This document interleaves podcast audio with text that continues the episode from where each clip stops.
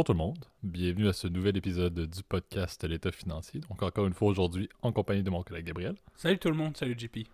Et pour ce nouvel épisode de la saison 5, on vous fait euh, bon, un double segment.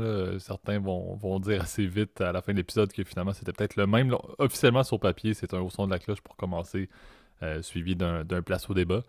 Euh, on vient de compléter la discussion en off et je peux vous confirmer que le haut son de la cloche risque d'avoir un peu de place au débat. Le Gab est en grande forme euh, pour l'enregistrement, donc euh, vous allez voir, je vais essayer de, côté, de donner le côté un petit peu plus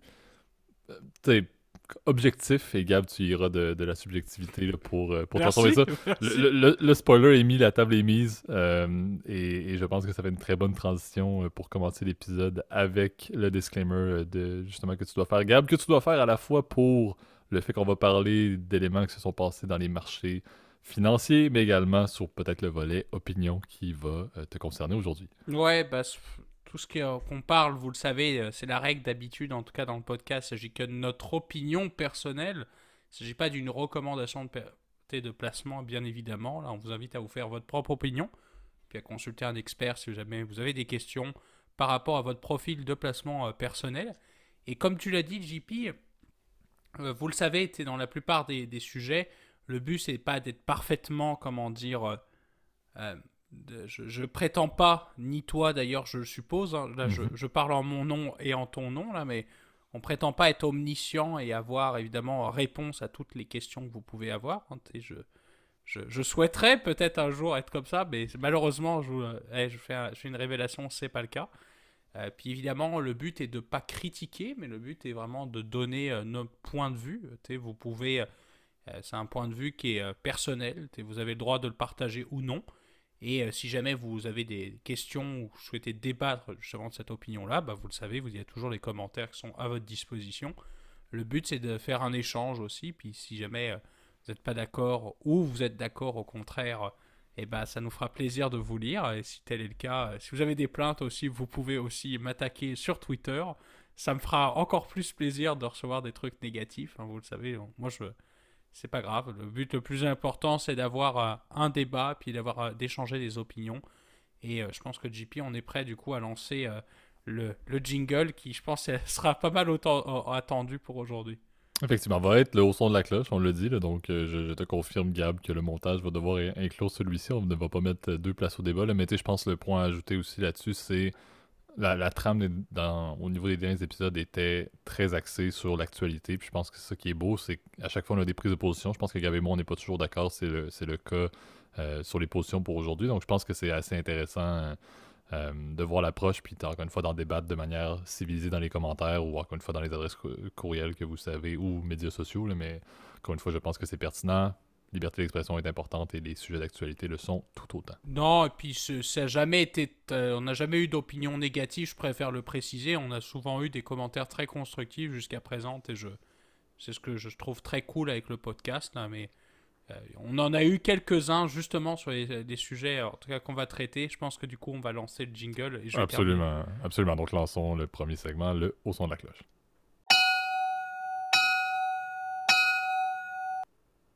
Parfait. Donc, euh, bon, le moussé, là, et comme on a mentionné également, sujet un peu euh, qui, est polarisant, sujet qui est d'actualité. On veut parler euh, de ce qui s'est passé au niveau des crypto-monnaies, plus spécifiquement au niveau de, FTX. c'est très dur de, cacher ce qui s'est produit et, l'effet, encore une fois, que ça a plus globalement sur la, confiance à avoir les, crypto-monnaies. Je, pense, et Gab, tu pourras voir la manière dont tu, dont tu présentes ton point, mais c'est sûr que les crypto-monnaies restent quelque chose qui a évolué énormément, reste, euh, énorme, a été quand même accepté pour les plus grandes au niveau du secteur financier. Donc c'est sûr qu'il y a ça qui est à prendre en compte, mais FTX, euh, la chute d'FTX, la faillite d'FTX et toute la, l'histoire qui l'entoure est quand même assez notoire. Donc je fais un petit sommaire rapide pour ceux qui le savent. Euh, FTX en fait nous a amené à connaître un peu plus M. Sam Bankman Fried ou SBF. Euh, donc personnellement, je ne le connaissais pas directement. J'avoue que je connaissais de nom la compagnie comme la majorité des, grandes cryptos, euh, mais pas nécessairement l'histoire derrière.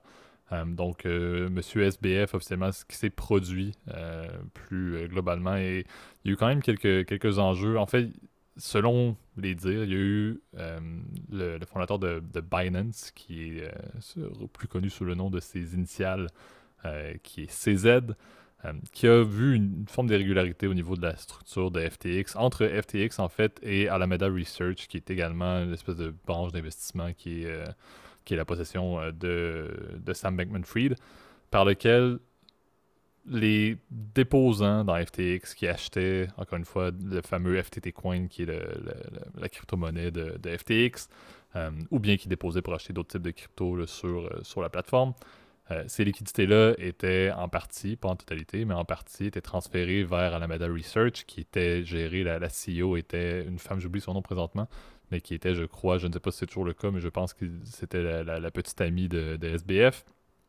Et euh, cette personne-là, au final, la stratégie d'investissement en, grande partie des actifs pour Alameda Research découlait d'aller faire l'acquisition de FTT Coins également. Donc, il y avait un petit peu une, hausse ou une espèce d'inflation de la valeur du, de la crypto, de cette crypto-là, de FTT Coin, par le fait que ben, les déposants, euh, l'argent qui était dans les comptes des déposants était utilisé par Alameda Research pour réinvestir dans le FTT Coin. Donc, le fondateur de Binance a identifié ça. Le fondateur de Binance, qui d'ailleurs détenait beaucoup de FTT Coin, a mentionné publiquement. Encore une fois, il y a certains doutes qui peuvent être mentionnés sur ses intentions. Donc, euh, le fait qu'il sorte publiquement sa volonté de liquider ses actifs en FTT Coin, ben, quel a été l'impact sur les marchés, ben, quelqu'un d'aussi gros que CZ au niveau de le fondateur de Binance, c'est sûr que ça a un impact. D'autres personnes l'ont suivi, d'autres personnes ont voulu vendre. Et là, on s'est retrouvé avec le classique euh, pour une compagnie comme FTX qui doit maintenant essayer de trouver une manière de redonner l'argent aux déposants, mais sans forcément l'avoir liquide et disponible, sachant que les réglementations au niveau des compagnies comme FTX, comme Binance, etc.,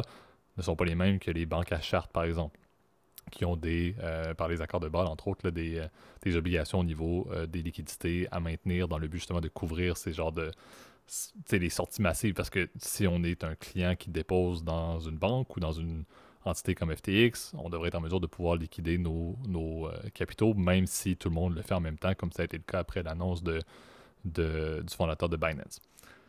L'effet qu'il y a eu, et ça a coulé très très vite toute cette histoire-là, c'est que, bon, ben, presque le lendemain, je pense, SBF mentionnait qu'il avait contacté le fondateur de Binance dans le but de euh, faire en sorte que ben, FTX tombe sous Binance, soit il y ait une fusion acquisition qui soit faite pour sauver euh, FTX. Finalement, CZ, le fondateur de Binance, n'est pas, pas, allé de main morte, a dit publiquement que ce n'était pas le cas. C'était pour essayer de sauver euh, la capacité de FTX de pouvoir rembourser ses clients ou donner l'argent aux clients.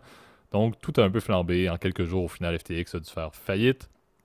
Et c'est un petit peu là où le débat a été remis en question en disant est-ce que ce que Sam Bankman-Fried a fait, est-ce que sa compagnie, au final, pouvait plus ressembler à une compagnie pyramidale, à un système de Ponzi, un peu, c'est des termes qui ont été utilisés encore une fois, j'essaie de rester le plus objectif, mais ça a amené un peu le fait de dire, oui, l'industrie des crypto-monnaies euh, fonctionne, et il y a des compagnies qui fonctionnent très bien et qui livrent la marchandise, qui, malgré le fait que les réglementations restent un petit peu arbitraires dans cette industrie-là, parce que des entités comme la SEC ont encore beaucoup à apprendre, à mon avis, sur les crypto, euh, les crypto, les crypto-monnaies il y a des compagnies qui gèrent très bien et qui s'autorégulent de manière plutôt adéquate. Par contre, une compagnie qui a un branding aussi gros que FTX, au final, ne tenait pas à grand-chose lorsqu'on voit que le modèle d'affaires et la capacité du coin derrière la plateforme qui était en hausse, mais c'était en grande partie par un réinvestissement du capital liquide des, investisseurs par l'entremise de Alameda Research. Donc, c'est un petit peu ça. Euh, SBF a fait des podcasts un peu après l'annonce de la faillite pour justement,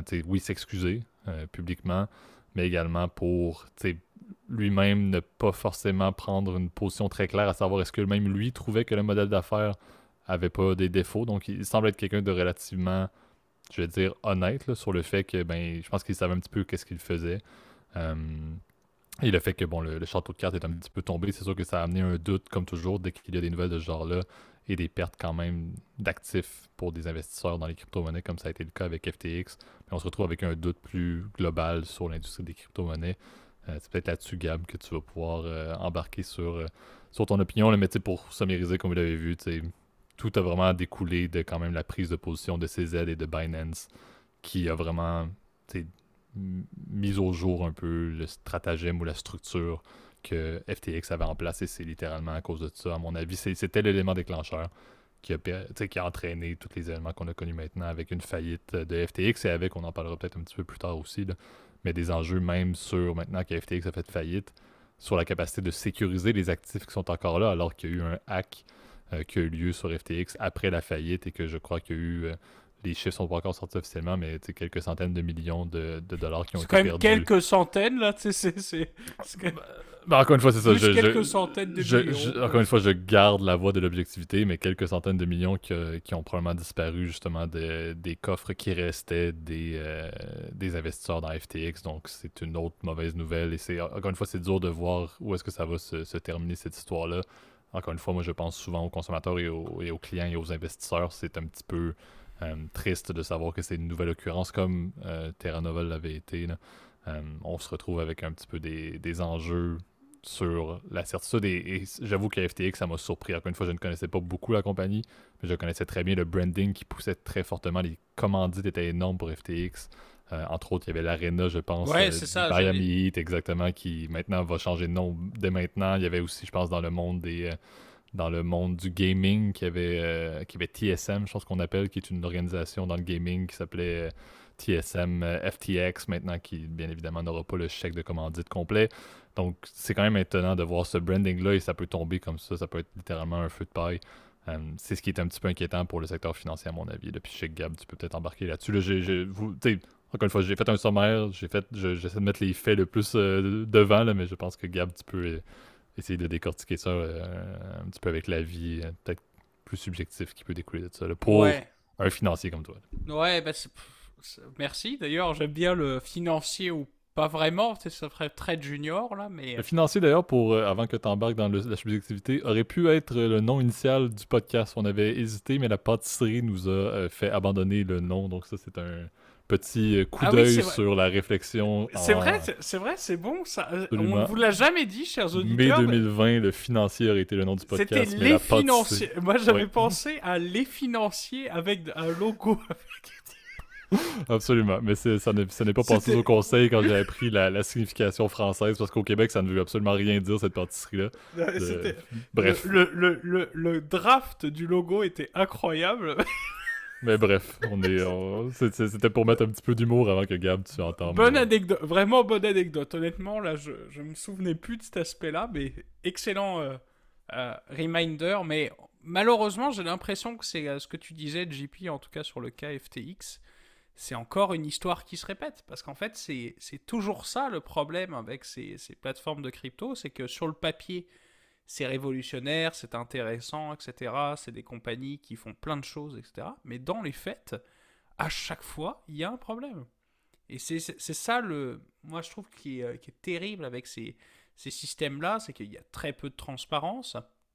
Évidemment, alors, je tiens à corriger juste une chose, tu précisé que la SEC pouvait réguler quelque chose. Malheureusement, non, parce que là, on parle d'une compagnie privée qui opère aux Bahamas. Donc, euh, c'est même pas de leur compétence, en fait. Par contre, c'est clair que pour la filiale euh, qui se trouve aux États-Unis, qui s'appelle FTX US, qui est disponible en fait que pour les citoyens américains et les résidents américains, eh ben, cette dernière, en fait, euh, en effet, elle est entre guillemets régulée avec des normes, on va dire, beaucoup plus faibles que les banques comme un système de transfert d'argent. Donc elle ne possède pas les mêmes garanties qu'une banque à proprement parler. D'ailleurs, elle n'est pas assurée par la FDIC, qui est un peu le, le gendarme en fait des banques américaines, mais c'est aussi un système d'assurance de dépôt euh, qui existe aux États-Unis. Ce système-là, d'ailleurs, il a été créé en fait après la crise dans la crise des années 30, en fait, quand euh, toutes les banques ont commencé à faire faillite en fait après le, le Mardi Noir. Vous vous souvenez euh, probablement de vos cours d'histoire de toutes ces. Euh, vous voyez Wall Street qui était en, évidemment en, ébullition euh, parce que les, cours s'effondraient, puis le, les banques faisaient faillite, le système monétaire était complètement écroulé. Et bien c'est un peu ce qui s'est passé en fait avec SCI. C'est un bank run assez habituel en fait. C'est quand euh, l'effet en fait de CZ, comme tu l'as précisé. Malheureusement, je ne connais pas trop tous les détails de l'histoire. Je pense que tu les as mieux résumés que moi et je pense que tu les résumeras mieux que moi, JP c'est un cas classique effectivement de bank run où tu as quelqu'un qui a inspiré la peur, qui a dit bon bah tu moi je n'ai plus confiance en cette compagnie là. J'ai l'impression qu'ils font du, euh, du staking d'ailleurs parce que ça c'est la, nouvelle mode dans ces plateformes là. C'est non seulement de faire des comment dire des, une de crypto, mais c'est aussi des, des, services de financement et de prêt, un peu comme des banques alternatives, mais basées sur des crypto-monnaies. Et évidemment, ce système-là, bah, à la différence des banques, bah, c'est qu'elles ne sont pas régulées. Donc, euh, les banques régulières, évidemment, elles ont une supervision hyper importante, puis elles sont backées en cas de problème par la banque centrale. On appelle ça le lender of last resort. Euh, donc, prêteur de dernier recours, si jamais il y a une crise, on va dire, financière catastrophique, eh ben, euh, la banque centrale est là, et puis il y a toujours la FDIC qui existe, qui va secourir les déposants euh, contre, avec euh, la banque paye évidemment pour cette assurance-là, mais euh, ça va sauver les déposants parce qu'au moins ils auront leur argent au goût du jour. Je me souviens plus des limites d'ailleurs au passant aux États-Unis, hein. on, part dans un peu plus de complexité. Mais malheureusement, c'est clair que c'est un secteur que j'ai l'impression à chaque année, il y a toujours une histoire. En 2019, j'avais entendu parler du, as dû parler, entendre parler de Quadriga CX. C'était une plateforme où pareil le, le, fondateur avait disparu euh, dans la nature, on ne sait pas trop comment. En, Inde, il était mort, mais il y a des gens qui disent qu'il n'est pas mort, avec les, évidemment, avec les clés privées contenant évidemment tout l'argent des déposants. Euh, tu as eu euh, évidemment, il y a eu quelques mois de ça, il y a eu le fameux histoire avec Celsius Network, qui était d'ailleurs, qui avait été acheté par un fonds de pension québécois aussi. Donc euh, c'était euh, pareil, euh, de l'argent perdu par la part, en fait, surtout pour les, les contribuables qui indirectement ont payé pour ça, pour un, système de Ponzi en fait. même chose, on va dire, du côté là de FTX, parce que FTX, oublions pas, ça a été financé, c'est pas en bourse, mais ça a été financé par des investisseurs privés très connus, notamment, je pense le plus connu, c'est Tom Brady et Gisèle Bunchen, hein, qui ont euh, qui d'ailleurs se sont séparés. Hein. Ça, c'est, on ne fera pas les potins des médias là, mais euh, se sont séparés. Est-ce que c'est à cause de ça? Je, je, ne sais pas. j'espère pas, mais en tout cas, c'est, il semblerait que, comment dire, que euh, ils aient perdu de l'argent là-dedans, notamment aussi des fonds de pension. je pense notamment à Teachers, qui est un fonds de pension canadien, qui est le fonds de pension des, des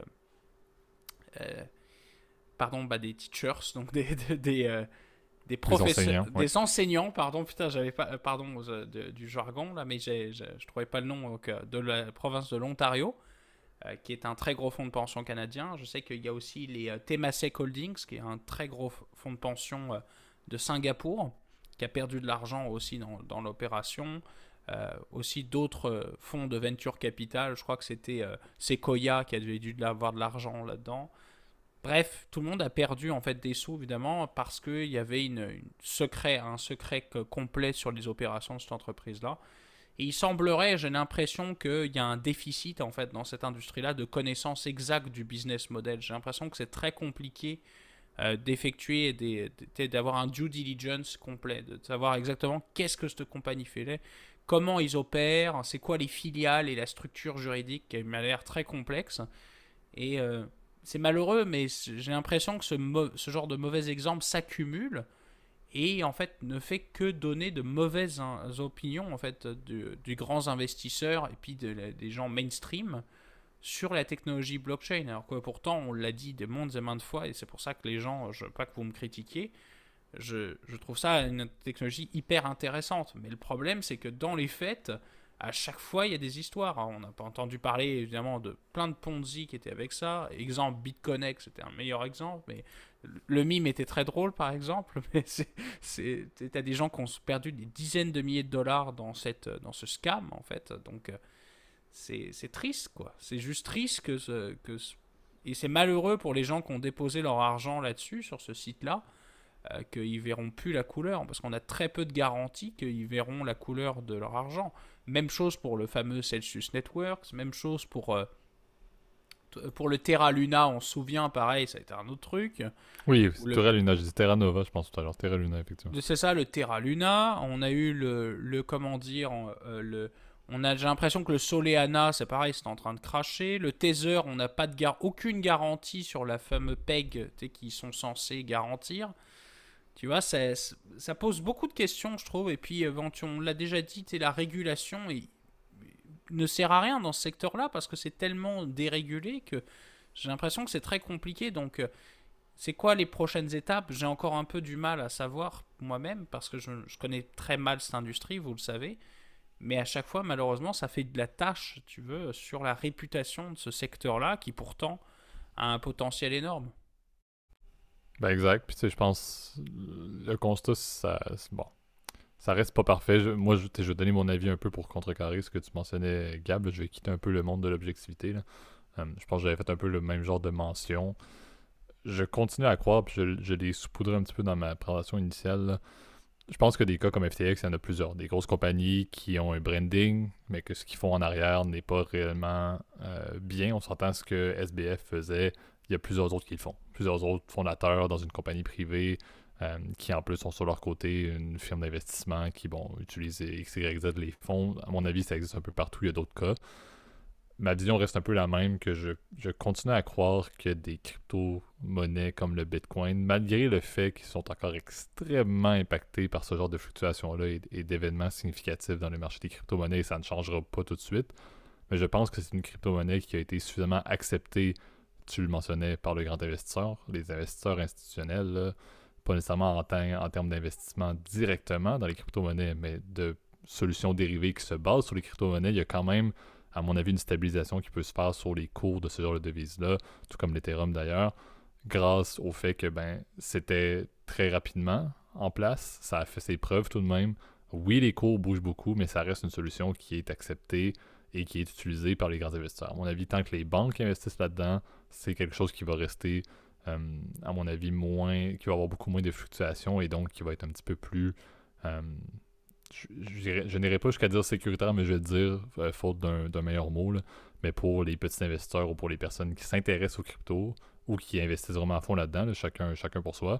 Euh, mais je pense qu'il y a quand même cette logique-là. Je, suis d'accord qu'il y a un peu des, entre guillemets, des pommes pourries en termes de compagnies qui existent dans le monde des crypto-monnaies. Je pense que c'est ce genre de, de fate-là comme FTX et d'enjeux subséquents avec en plus euh, des problèmes au niveau de la sécurité des, fonds qui restent après la faillite qui va faire en sorte que d'autres compagnies vont tomber. À mon avis, c'est ceux qui investissent là-dedans et ceux qui ont de l'intérêt, ceux qui veulent investir là-dedans, soyez rationnels. Et à mon avis, la meilleure trame, c'est de regarder qu'est-ce qui se fait déjà, qu'est-ce qui se fait depuis longtemps, quelles crypto-monnaies ont fait leurs preuves, quelles compagnies qui détiennent et qui permettent de trancher des crypto-monnaies ont fait leurs preuves également. Et à ce moment-là, ben, de se baser là-dessus pour la suite. Je continue à croire dans ma position qui est un petit peu, qui est plus tempérée que la tienne, que les crypto-monnaies ont une position quand même dans la diversification des instruments financiers pour les décennies à venir. Je pense que la technologie est très bonne, mais je, pense bien évidemment que, un peu comme des personnes qui font des, transactions sur des, euh, des pink sheets ou des, titres, euh, des titres, des penny stocks qui valent absolument rien, euh, je pense que c'est un petit peu la même chose. Il faut faire attention aux cryptos dans lesquels on investit il faut être rationnel, encore une fois, de, ben, il y a beaucoup de risques. Les risques peuvent être amplifiés au niveau de ce secteur d'actifs-là, d'actifs financiers-là présentement. Sachez-le, soyez conscient, soyez prêts avec les gains et les risques que vous pouvez faire. Et ceux qui veulent diversifier et investir, regardez vers des solutions qui se basent sur les cours des crypto-monnaies ou bien intéressez-vous à ceux qui font le plus de sens en termes de stabilité et de, fait d'avoir été prouvés mon avis reste, et je suis moi-même pas du tout investi dans le moindre sou dans quelque chose qui est dérivé ou lié aux crypto-monnaies. C'est mon c'est quelque chose d'avis personnel. Mais je quand même à tempérer qu'il y a une technologie derrière qui fonctionne. La seule chose, c'est qu'il ne faut pas que des événements significatifs comme la chute de FTX, etc., euh, Terra Luna et compagnie entraîneraient vraiment un effet significatif sur l'ensemble de l'industrie. C'est vraiment la seule crainte que j'ai de voir est-ce qu'à un certain point, ça pourrait tout faire tomber? Peut-être. Il n'y a pas encore de preuve que c'est assez solide et on le voit avec les fluctuations. Mais je pense qu'il y a quand même une position pour que les cryptos tiennent, en espérant juste que justement ceux qui les, cryptos qui fonctionnent bien ne soient pas amenés vers le bas par celles qui fonctionnent absolument pas et les compagnies de trading qui ne font aucun sens comme c'était le cas pour, pour FTX. C'est un petit peu ma position. Il y a un risque, mais je trouve que le blockchain reste une trop belle technologie pour ne pas être exploité d'une manière intéressante en finance comme ça l'a déjà été au niveau des crypto-monnaies. Mais à prendre avec les risques et avec beaucoup de grains de sel présentement avec le genre de run marie qu'FTX a entraîné. Ton, ton, euh, ton point de vue, euh, JP, est vrai, très, euh, on va dire, modéré, je, je le respecte, c'est clair, mais j'ai peur malheureusement que ce schéma-là se répète en fait. C'est malheureux. Il existe ailleurs, c'est ça. Il existe déjà ailleurs, ça c'est certain. Il y a d'autres compagnies qui vont tomber sur le même phénomène parce que plusieurs personnes vont voir la trame qu'il y avait pour FTX et commencer à lire qu'est-ce qui se passe dans d'autres compagnies. Ça, CZ de Binance, il n'était pas un il était pas un magicien. Il a quand même lu quelque chose qui pouvait être accessible et disponible à n'importe qui. C'est juste ça. Il va y avoir d'autres compagnies qui vont tomber. Espérons que les crypto-monnaies at large ne vont pas être affectées ou espérons seulement que, le, que les crypto-monnaies qui tiennent ne vont pas avoir des cours maintenant qui vont devenir ridicules à cause de ce genre de chute-là. C'est vraiment ça. Pour les actifs des personnes qui sont dans le Bitcoin et dans l'Ethereum, espérons juste que les cours ne braissent pas. À mon avis, ces, ces crypto-monnaies-là maintiennent une pertinence. Mais c'est juste que les cours vaut absolument plus rien par rapport à, à, un an, ça reste triste. C'est un petit peu ça. Mais... Je, suis d'accord, c'est vrai, sur le, sur le principe. C'est vrai que D'ailleurs, euh, c'est là où j'ai plus de mal, tu vois, avec, euh, avec les autres coins, on va dire, qui sont peut-être un peu moins utilisés. C'est clair que les plus grosses, comme le Bitcoin, le Litecoin, euh, Ether, etc., ou Tether, sont quand même assez utilisés. c'est vrai qu'il y en a certaines qui sont beaucoup plus mineures, tu vois, en termes de volume et ou de market cap, je sais pas si on peut appeler ça réellement comme ça, sont beaucoup plus, sont beaucoup plus importantes. Euh, bah c'est clair que je privilégierais euh, évidemment celles qui sont les plus importantes, les plus stables, celles qui ont fait leurs preuves. Euh, je pense que Ether, par exemple, a démontré quand même que c'est un projet actif, tu veux, où tu as quand même des changements qui ont été faits. D'ailleurs, le fameux merge qui a été fait il y a quelques mois, mais on n'en a pas parlé parce que moi, j'y connais rien, encore une fois, mais c'est clair que j'ai peur que ce scénario-là se répète dans une bourse encore plus importante. On sait qu'il y en a encore des très grosses. Tu as mentionné Binance, qui, est la qui est une des plus grosses, mais c'est pas il y en a d'autres. Hein. Il y a Coinbase, qui est évidemment une des plus connues. Euh, tu as évidemment Bitstamp, tu as Kraken aussi, qui sont d'autres euh, euh, bourses et plateformes d'échange. Peut-être mon point où je vais être plus positif pour, pour être un peu là-dessus, c'est quand même les autres ne font, pas, font beaucoup moins de, euh, de, de, de, types de produits différents. C'est vrai qu'FTX commençait à faire, tu l'as dit, du staking, du, euh, des, des, différents produits, par exemple de, avec du levier, des futures, par exemple, sur des, des crypto-monnaies. Euh, puis s'engager donc du coup dans des pratiques de market making très intenses. oui, du market making, tu peux en faire évidemment sur. D'ailleurs, Coinbase, c'est ce qu'ils font. Hein, ils font du market making pour faire de l'argent, hein, tout simplement. C'est-à-dire, euh, pour, pour les initiés, on va dire, parce que là, c'est vrai que j'ai un terme un peu plus complexe, là, mais le market making, oublions pas, c'est créer du, c'est faire du marché. Donc, c'est-à-dire, c'est vendre à un prix, comment dire, limite plus élevé et acheter à un prix plus, plus faible. Donc, si tu veux, les gens qui achètent, passent un ordre au marché, eh ben, ils payent ce spread. Et ce spread-là, c'est la commission, on va dire, de, euh, pour fournir de la liquidité que, que reçoit du coup la plateforme ou le mainteneur de marché. Donc ça, permet de créer de la liquidité dans les marchés. D'ailleurs, c'est utilisé dans la plupart des places boursières, évidemment, le market making. Exemple le plus courant, c'est le Nasdaq, parce que c'est un marché de market maker. Tu vois. Euh, mais le, ça me pose toujours la même question, c'est-à-dire est-ce que est-ce que c'est assez stable, etc. J'ai l'impression que celles qui sont en bourse sont un peu plus stables parce que tu as quand même la vigie, on va dire, aussi du régulateur aussi qui est, qui est importante. Puis tu as la vigie aussi des investisseurs aussi qui se mais tu vois, il y a quand même la plupart des titres crypto aussi ont été punis à la, à la bourse conventionnelle aussi, puisque par exemple Coinbase a perdu plus de 75% depuis son IPO, ça vaut plus rien. Euh, on, s'inquiète par exemple pour des groupes comme SoFi aussi, qui font aussi des activités liées à la crypto. J'ai l'impression quand même que ces derniers sont beaucoup plus font juste des activités de courtage, donc peut-être sont un peu moins exposés. Donc c'est-à-dire que juste tu peux acheter et vendre des cryptos, un peu comme un espèce de wallet. Euh, donc ça rendu là, c'est peut-être un peu moins, mais c'est des business un peu moins, un peu moins complexes, donc why not? Mais euh, c'est clair que s'il pouvait y avoir un risque évidemment important dessus, bah, c'est clair que ça affecterait aussi les clients de détail des autres produits, donc il faudrait faire évidemment attention.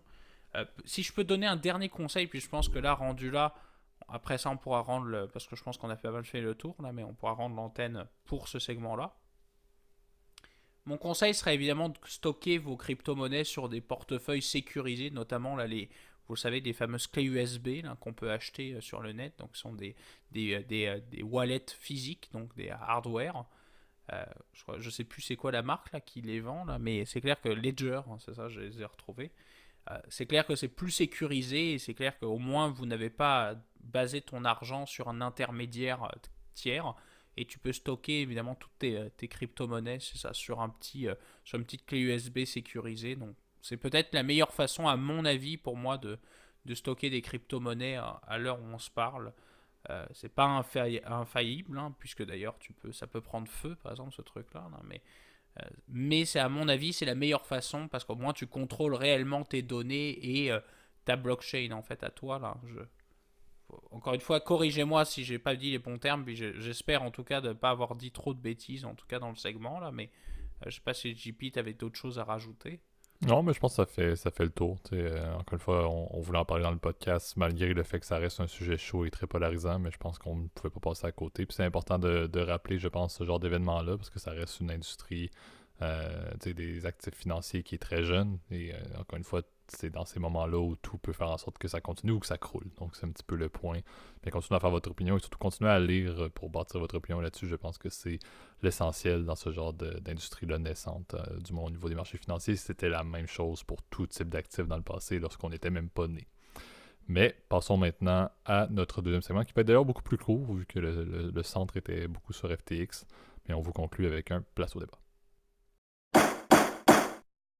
Parfait. Donc, euh, pourquoi est-ce qu'on veut faire ça plus court également? C'est qu'on vous introduit le point de débat qu'on veut parler aujourd'hui, mais on ne pouvait pas passer à côté d'en rediscuter, sachant que les résultats ont été plutôt surprenants, je, vais, je vais le dire moi-même, mais on veut revenir très brièvement sur les résultats des élections euh, de midterm, euh, demi-mandat américaines. On ne veut pas encore une fois remettre la table et tout. on a fait un podcast là, quelques semaines là-dessus qui était relativement bien détaillé, mais en fait, c'est que même, je pense, la trame de notre podcast montrait qu'on s'attendait globalement à ce que les républicains, peut-être pas la vague rouge officielle, mais on s'attendait à ce que, comme la tendance le veut souvent, ben, le, gouvernement qui est en place au mi-mandat ben, s'en prenne un petit peu, perde la Chambre des représentants et peut-être le Sénat, euh, et se retrouve là avec, encore une fois, des, bâtons dans les roues pour les deux dernières années avant euh, les élections générales.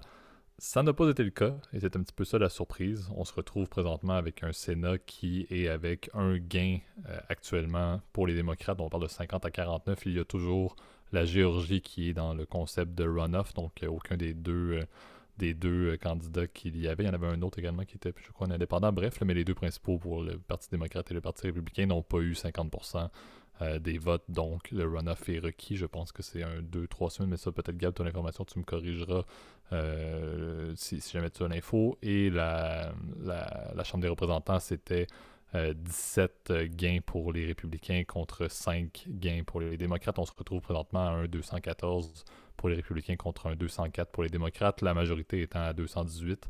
Euh, donc euh, la Chambre des représentants s'enligne pour avoir une faible majorité républicaine. Donc la, Chambre revirait, donc elle était démocrate avant les élections.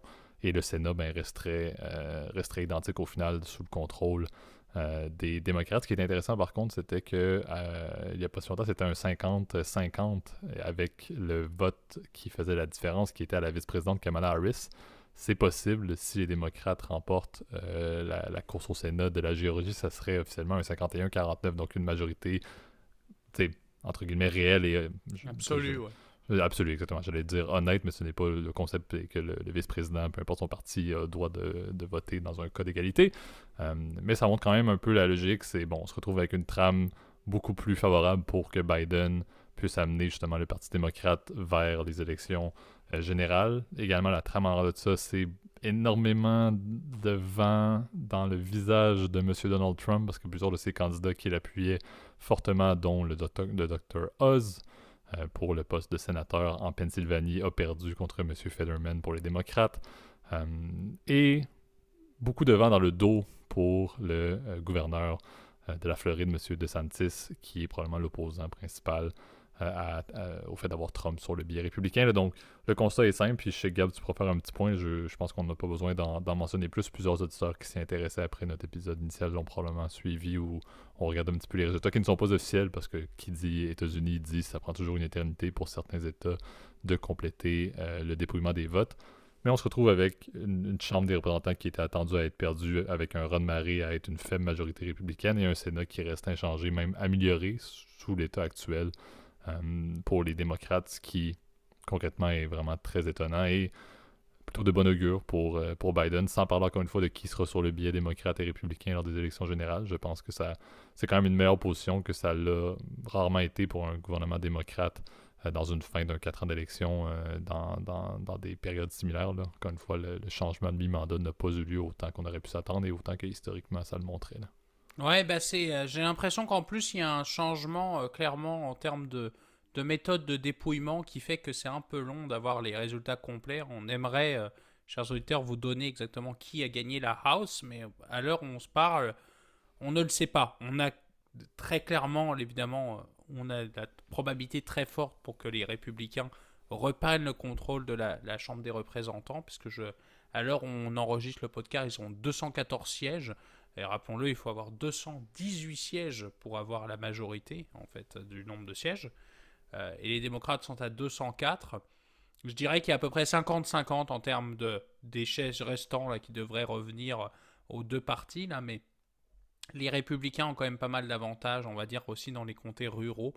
Euh, oublions pas que certains États en fait utilisent non seulement les fameux mail-in ballots, là, vous avez entendu parler probablement il y a deux ans euh, pendant qui ont tant fait polémique côté républicain, là, qui sont les, euh, donc euh, le, vote par anticipation ou le vote par, euh, par courrier, en fait, qui est, qui est déjà assez couru, donc le vote par correspondance, pour avoir le terme franco, franco-français.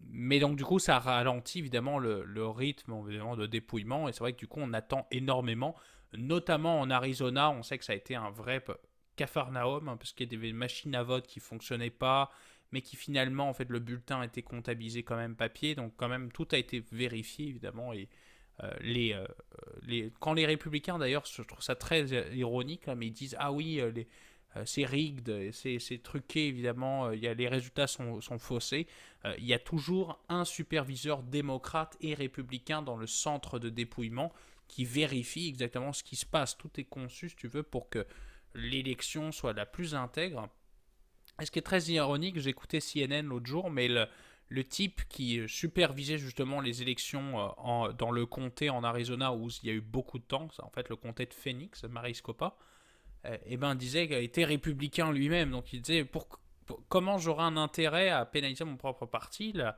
la démocratie, c'est la démocratie. Euh, on, essaie d'avoir le, le, processus peut-être un peu plus long, mais le plus intègre possible, tu vois. Donc c'est assez, assez ironique de voir ça, là, mais. Donc on a encore des résultats qu'on va attendre. Je pense que l'Alaska va attendre énormément parce que les bulletins doivent venir de plein d'endroits directement dans l'Alaska, qui est en tout cas le, plus long, le plus grand euh, État en, taille, je crois, des États-Unis. Euh, donc euh, évidemment, ça prend du temps. Ah, Mais au moins, si ce n'est pas le plus grand en termes de densité de population, on sait que c'est relativement mais Mais, le non, c'est vrai que c'est pas, c'est vrai que c'est très encourage et alentour. C'est vrai que c'est un petit peu comme le Canada à cause de, du contexte toundra du nord de l'Alaska. Et oublions pas, parce que c'est ça qui est drôle, l'Alaska a deux sénateurs, mais n'a qu'un seul représentant à la Chambre des, à la chambre des représentants. Donc, euh, comme ce sont des petits États, ils sont plus favorisés en fait du côté du Sénat, tu vois. Euh, donc, euh, exemple, même exemple, par exemple, pour le Wyoming, le les Dakota, l'Idaho, je crois que c'est comme ça aussi, ou le Montana, euh, qui sont des États, on va dire, avec très peu de population, donc très, très. vous pouvez regarder sur Google, taper Montana, vous n'allez pas voir grand, grand, grande ville. Hein, je pense que la plus grande ville, c'est. dans le Montana, c'est. c'est bah, tu vois, je sais plus, là, c'est peut-être Fairbanks, je sais plus c'est quoi le nom de la ville, là, mais. Bref, c'est pas gros, là, tu vois. Et euh, ce qui est intéressant, c'est ça, c'est que dans cette logique-là, en Alaska, bah, eux, ils ont un, système de vote avec des rankings. Donc, euh, tant que tu n'as pas tous les votes, eh ben, tu peux pas terminer les ranks. Et les ranks seront dévoilés, je crois, le 27, tu vois. Donc, ça prend énormément de temps à, à juste savoir c'est quoi le rang.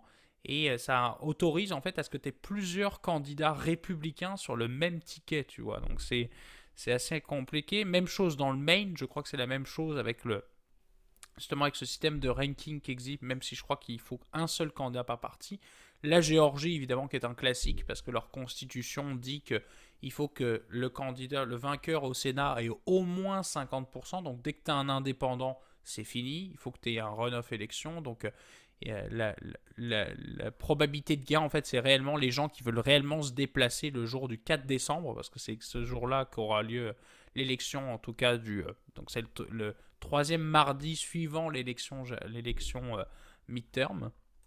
Donc c'est ce qui va dépendre en fait, c'est réellement est-ce que les gens vont se déplacer pour voter en fait, c'est beaucoup plus ça. et même chose, tu vois, tu as des comtés, par exemple, encore, dans, comme on l'a dit, dans, la, dans le, le Midwest, en fait, qui sont beaucoup plus difficiles à dépouiller. Donc, en Californie aussi, étonnamment, dans les régions rurales. Donc, on va voir. Normalement, je pense que les républicains devraient avoir quand même la majorité, en tout cas dans la House. Le Sénat, on le sait, il va passer à démocrate. Donc, euh, ça va être intéressant de voir, comme tu l'as dit, JP, euh, euh, ça va être quoi les implications. J'ai l'impression que le grand perdant en fait de l'opération, c'est Trump, parce que même la veille de, de l'élection où euh, il avait dit, et il était censé faire d'ailleurs aussi cette semaine aussi. Hein. Mhm. En fait, il voulait profiter de si la, la, à la fois la, Chambre des représentants et le Sénat viraient républicain, ce qui n'est pas le cas. Donc les démocrates, on l'a dit, maintenant le Sénat, les républicains prennent la Chambre. Il voulait profiter de ça pour officiellement mentionner qu'il faisait campagne euh, pour l'investiture républicaine et profiter au final des deux années qui s'en venaient pour aller à fond et prendre de l'avance par rapport à M. Euh, DeSantis. En fait, certains voyaient le fait que Trump profite de ça et commence très tôt sa campagne comme étant le fait qu'il voit vraiment DeSantis comme étant euh, un opposant de taille pour l'investiture républicaine. Je pense que les résultats de, des mi-mandats, le fait que Trump n'a pas encore rien fait, au final, c'était supposé déjà être réglé, mais il n'a pas annoncé sa candidature officielle.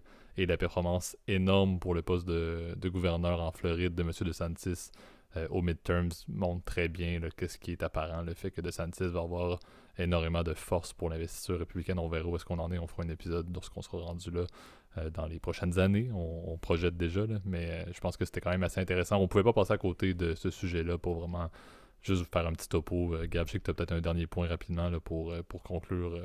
non, ben, non ben, c'est ça, c'est comme tu l'as dit, ça va être intéressant de savoir évidemment est-ce que De Santis confirme évidemment sa bonne lancée dans la campagne? Moi je pense que oui, honnêtement. C'est clair qu'il a gagné énormément de points dans cette, dans cette campagne d'être élu aussi facilement dans Floride, euh, avec ses, euh, torrents, on va dire, euh, anti-woke qui ont plutôt bien marché. En fait, j'ai l'impression auprès de l'électorat floridien qui est quand même assez conservateur quand même.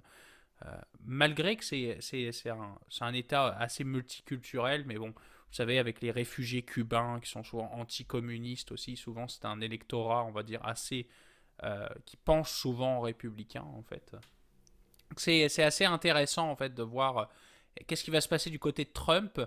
Est-ce qu'il va pas y avoir un nouveau parti politique aux États-Unis? Parce que c'est ce qui pourrait se passer hein, en cas de défaite de Trump dans la, la, candidature républicaine. Eh ben, il pourrait dire écoute, je fais 100 en fait, et je me présente comme indépendant ou comme avec un Trump party. Euh, ça pourrait remettre énormément de choses en cause parce que j'ai l'impression que Trump est encore très populaire auprès d'un certain électorat, euh, particulièrement euh, de droite, on va dire ça comme ça, euh, il plaît un certain un, électorat, mais est-ce que c'est pas plutôt un boulet dans le pied des républicains? Enfin, tu vois, c'est. Mais c'est exactement cette projection-là fera en sorte qu'on serait toujours avec des gouvernements démocrates. ah bah là, ça serait, ça serait scindé, exactement. Donc c'est sûr que ça, ça se fera pas. À mon avis, c'est littéralement juste si Trump a le goût de faire ça, c'est qu'il veut couler les républicains. Ça m'étonnerait qu'il soit prêt à donner le pouvoir aux démocrates en faisant cette stratégie-là. Ça reste à voir. On sait qu'il est, qu'il est polarisant. On, le sait pas, hein. On le sait pas parce que Trump est ce qu'il est. Hein. Il il a gouverné comme ça, il a gouverné en fait selon sa propre décision et le côté parti, parce que ça c'est vrai que c'est très institutionnel aux États-Unis, vous le savez, les partis sont très importants, et en fait il y a autant de diversité dans le parti républicain qu'il y en a que dans le parti démocrate. Tu as des gens qui sont en fait de, on va dire de, de droite, on va dire assez conservatrice. Ce qu'on pourrait comparer en fait par exemple dans le spectre euh, français parce que c'est plus facile là, mais par exemple aux Républicains, qui, qui est un parti de centre-droit, droite, euh, à des tendances, on va dire, un peu plus conservatrices, jusqu'à l'extrême droite, qui serait l'équivalent en fait du Front National, tu vois, pour nos auditeurs euh, français, c'est un bon parallèle. Et côté en fait des démocrates, ça peut aller du côté des socialistes, même des communistes, jusqu'à jusqu'à en fait un, électeur euh, macronistes, etc. Donc c'est très divers en fait. Les différentes familles en fait politiques sont très variées. D'ailleurs, il y a des gens qui votent démocrates, par exemple pour le Sénat, parce qu'ils aiment bien leur, leur sénateur, mais pour autant, ils voteront républicains pour le président. ne pensez pas que l'électeur américain vote forcément démocrate ou républicain. Et non, il va, il va regarder en toute chose et conscience. Il va y avoir énormément de nuances entre les différents partis sur qui voter, en fait. Et encore une fois, c'est très courant, par exemple, que quelqu'un va voter démocrate pour les élections présidentielles, mais par contre, pour le gouverneur, par exemple en Floride, eh ben, il va voter, par exemple, républicain. Et euh, c'est très courant que ça, arrive. Donc, euh, c'est euh, aussi des, as aussi des barons locaux, etc. Exemple, je pense que Ron DeSantis en est un, mais son, son, collègue, par exemple, Ted Cruz au Texas, c'est un bon exemple. Son, euh, Marco Rubio aussi, je crois, qui a été réélu aussi, qui est pareil le sénateur du, euh, du, euh, de la Floride. C'est pareil, ce sont des barons locaux, donc à voir ce qui va se passer dans le futur, mais évidemment j'ai très hâte de savoir et de suivre évidemment les prochains événements dans la politique américaine. Puis je pense que JP, hein, on est prêt à rendre l'antenne. Qu'est-ce que tu en dis? Exactement. Donc c'est ce qui va conclure l'épisode d'aujourd'hui. Donc à nouveau, euh, merci tout le monde pour euh, votre écoute. Merci Gab pour ta participation et la confirmation effectivement des sujets qu'on allait faire. Aujourd'hui, vous savez où nous retrouver, donc comme toujours sur YouTube, qui est notre plateforme clé pour les commentaires et les discussions également si vous avez votre opinion à donner. les deux sujets d'aujourd'hui le permettent, donc n'hésitez pas à aller le mettre. Également, allez, mettre un... allez vous abonner à la chaîne et mettre la cloche si vous voulez avoir les notifications. YouTube est très bien pour ça. Il y a également l'adresse courriel, comme toujours, si vous voulez envoyer des commentaires, des suggestions de sujets, etc., mais sur une d'une manière plus anonyme. Euh, et également, pour la majorité d'entre vous, comme on le sait, il y a les fameuses plateformes de podcast, donc Apple Podcast, Spotify, Overcast, etc. Euh, donc, allez mettre peu importe le système qu'il y a au niveau de l'abonnement pour avoir les notifications ou les ratings ou les étoiles ou les pouces ou les peu importe c'est quoi les systèmes qu'il y a sur les euh, différentes plateformes. Ça aide, ça aide pardon, énormément pour le référencement. Et d'ici là, et d'ici la semaine prochaine, je te souhaite, Gab, une très belle semaine. Merci. Salut tout le monde.